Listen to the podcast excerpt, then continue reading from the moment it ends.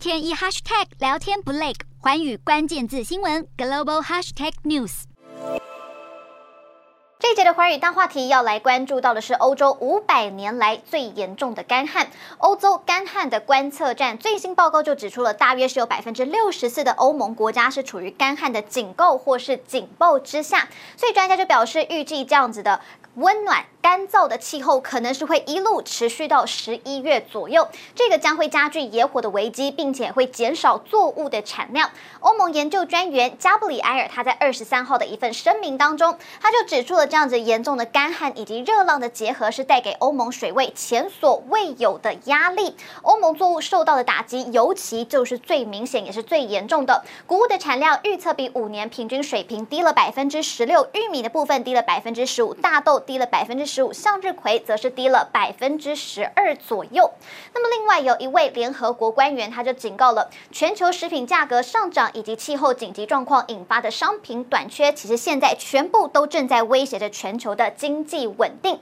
那么，除了冲击到全球的粮食供应，由于干旱缺水，水力发电当然也受到了影响。而由于冷却系统缺水，其实其他的发电也一并受到了一些冲击。而且，像是莱茵河的沿岸那样的低水位，已经阻碍了内陆航运，货运量减少也影响到了煤炭以及石油的运输。那随着世界各地干旱的情况持续的恶化，其实投资人现在正对消耗大量用水的公司董事会施加压力，就是要求这些企业要改善水资源的管理。如果企业的步调落后的话，那可能就会对董事投下反对票。根据联合国的数据显示，目前全球大约是有二十三亿人是生活在水资源吃紧的国家，因此有许多的资产管理公司就纷纷推出所谓的水资源股票型基金，因为投资人对寻找水资源解决方案的兴趣现在都是越来越高。根据相关的数据，在过去五年来就有二十三档的水基金成立，截至七月底，总资产呢现在就已经高达了八十亿美元左右。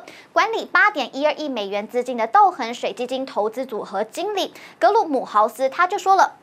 这样缺水的一个危机已经产生了溢出效应，因为来看到当莱茵河的水位低到无法行船的时候，其实民众是难以取得物资，而这样子就会成为一个头条新闻，人们就会开始想到水资源的议题以及我们的基金。那么虽然取这样的名称，但是水股权的基金并不会直接拥有高度本地化以及监管的水权，而是投资于执行水业务的公司。不过基金的经理人和分析师都表示，聚焦水资源的上市 公司呢，其实是蛮少的，所以现在基金的经理人他们开始转向聚焦的，就是其他相关的公司，所以就包含了聚焦在海水淡化、智慧灌溉以及水污染防治等等的领域，试图要从这些少数几家寻求解决水资源问题的专业上市公司当中，要找出赢家。Hello，大家好，我是寰宇新闻记者孙艺玲。你跟我一样非常关注国际财经、政治与科技趋势吗？记得追踪寰宇关键字新闻 Podcast，以及给我们五星评级，更可以透过赞助支持我们哦。